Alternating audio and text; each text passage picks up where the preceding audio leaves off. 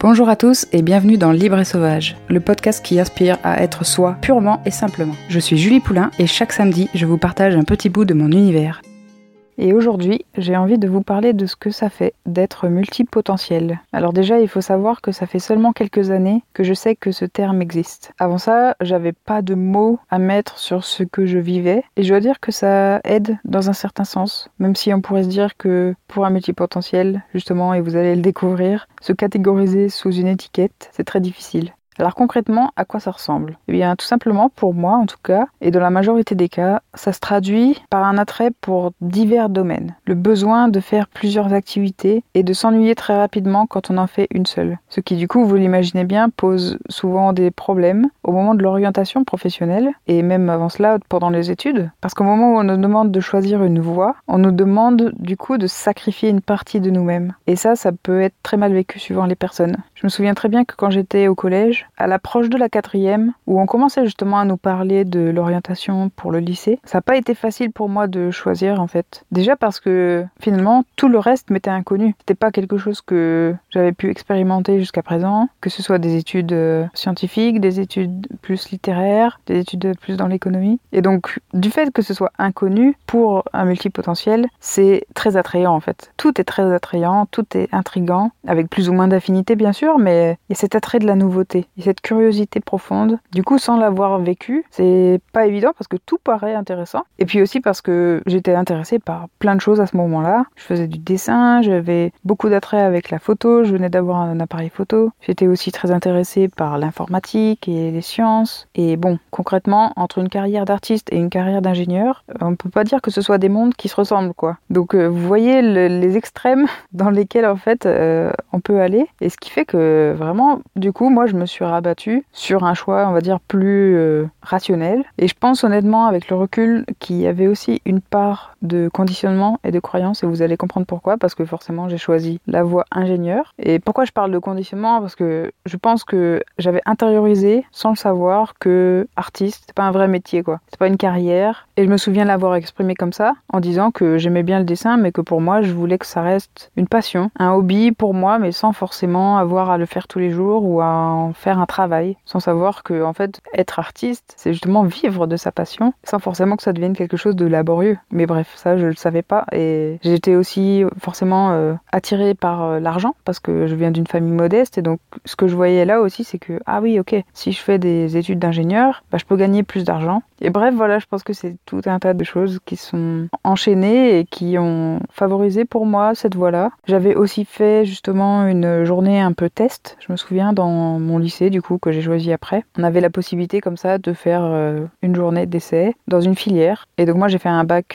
SSI, donc sciences de l'ingénieur, parce qu'il y avait aussi l'option SVT. Et je me souviens que j'étais juste émerveillée par tout ce que j'avais découvert justement pendant cette journée euh, découverte, où on nous avait montré qu'en fait on allait analyser par exemple euh, comment un parking fonctionne, l'automatisation par exemple euh, de la barrière et tout ça, faire aussi du dessin assisté par ordinateur où on crée en 3D une pièce qui après va être euh, usinée. Et comme moi j'ai toujours eu cette curiosité de comprendre comment les choses fonctionnent, comment elles sont créées, je pense que c'est ça qui m'a beaucoup attiré dans cette voie-là. Parce que c'est un truc tout bête, mais par exemple les feux de la route, ils sont contrôlés, il y a une logique derrière tout ça. Bref, du coup, ça m'avait beaucoup intéressé et voilà, j'avais choisi cette voie-là. J'ai également, je pense, favorisé les grandes études parce que il faut le dire que j'avais des facilités. Je travaillais bien et puis j'avais des bonnes notes, donc euh, forcément, il y avait cette option-là. Je pense que peut-être si j'avais eu des moins bonnes notes et que certaines portes étaient plus fermées, j'aurais peut-être fait d'autres choix. Mais voilà. Et puis après, pour le reste de mes études, j'ai favorisé en fait les expériences justement que j'avais envie de vivre J'étais déjà très attirée par l'étranger, par euh, devenir bilingue en anglais. Et puis quand j'ai découvert l'école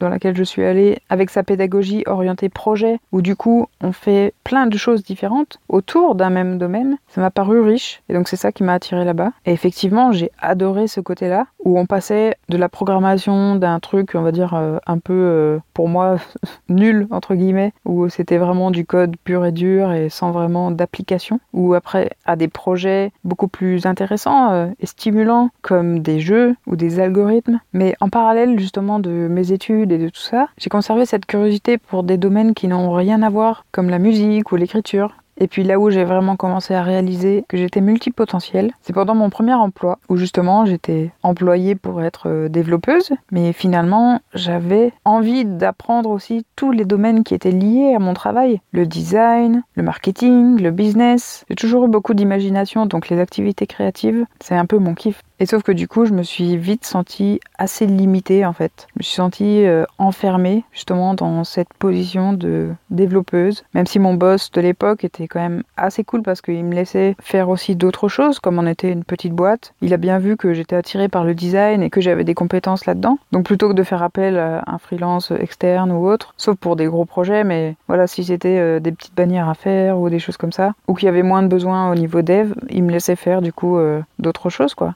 J'ai également remarqué quelque chose, c'est que il y a des personnes qui ont plus un profil, on va dire, de spécialistes, qui vont adorer justement devenir experts de leur domaine et se concentrer vraiment là-dessus. Et on va dire que c'est plutôt ça qui était valorisé autour de moi, et notamment par cet employeur de l'époque, qui lui avait été éduqué comme ça. D'ailleurs, euh, je me souviens qu'il m'avait raconté que il avait euh, cette passion pour la musique et que euh, ses parents lui avaient dit, bah en fait, si tu choisis la musique, tu vas bosser euh, au piano pendant 10 euh, heures par jour parce que euh, c'est soit t'es le meilleur, soit t'es rien. Et donc là, il avait fait un choix différent du coup. Et on va dire que dans nos discussions et quand on discutait justement de recruter d'autres profils pour nous rejoindre et autres, je me souviens que j'ai eu ce sentiment aussi, voilà, que il était vachement impressionné et fasciné par les personnes qui étaient vraiment au top du top. Et quand plus tard j'ai découvert le développement personnel, ça a fait une explosion dans ma tête, vous imaginez pas, parce que là d'un seul coup, je découvrais énormément de domaines dont j'avais jamais entendu parler jusqu'à présent. Le coaching, l'hypnose, les neurosciences, l'alimentation. Et en fait, moi, plutôt que d'être justement une spécialiste, j'aime être un couteau suisse. J'adore savoir un peu de tout. J'adore découvrir un petit peu comment chaque chose fonctionne, tester par moi-même, faire par moi-même, avoir des bases un peu dans tous les domaines, quoi. Je trouve que c'est vachement plus riche et intéressant pour moi en tout cas que de creuser à fond un seul sujet. Et donc quand j'ai une activité qui me permet de toucher un peu à tout et de faire plusieurs choses, c'est d'ailleurs pour ça que j'avais choisi plus une entreprise de petite taille parce que ça favorise justement euh, cette polyvalence.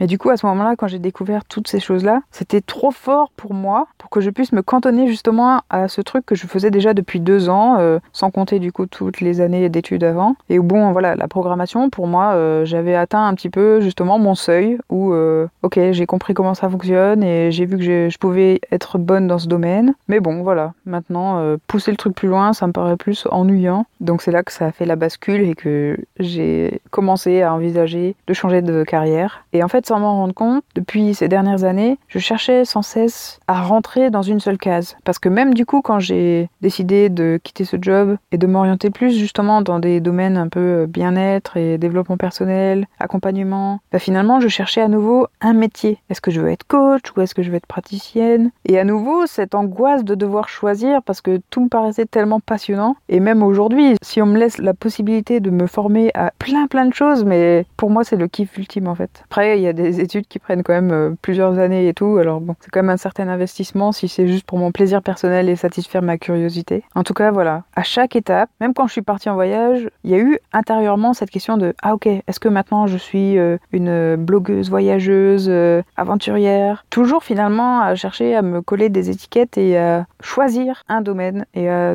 devenir connue pour ça. Même quand je me suis formée au Reiki et tout, c'est vrai que voilà, à chaque fois c'était ok, bon, ça ça me plaît. Comment est-ce que j'en fais mon métier? Et sauf que comme il y a beaucoup de choses qui me plaisent, bah c'est pas forcément facile de trouver comment les relier ensemble, comment les utiliser ensemble potentiellement. Et bref, en fait, ce que j'ai surtout envie de vous partager à travers euh, cet épisode, c'est qu'il y a deux semaines, c'est comme si toute cette pression de choisir, elle s'était envolée.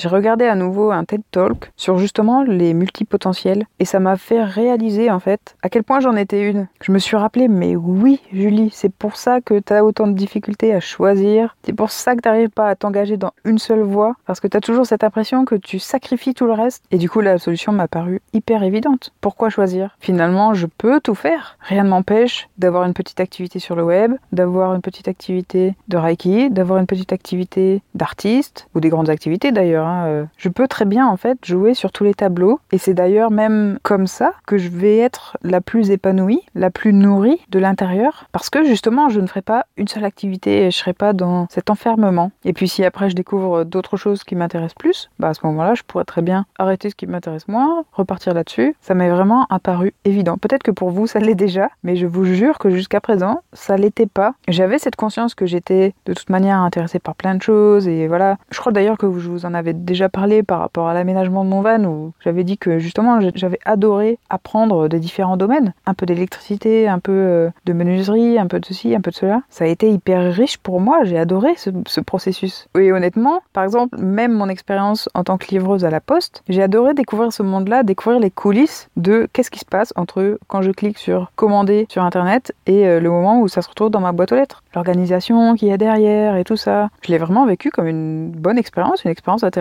Un autre truc par exemple, c'est que je suis fascinée régulièrement. Je regarde un objet puis je me dis "Ah mais ça en fait, il y a quelqu'un qui l'a imaginé et qui ensuite l'a créé." Moi ça me paraît fou.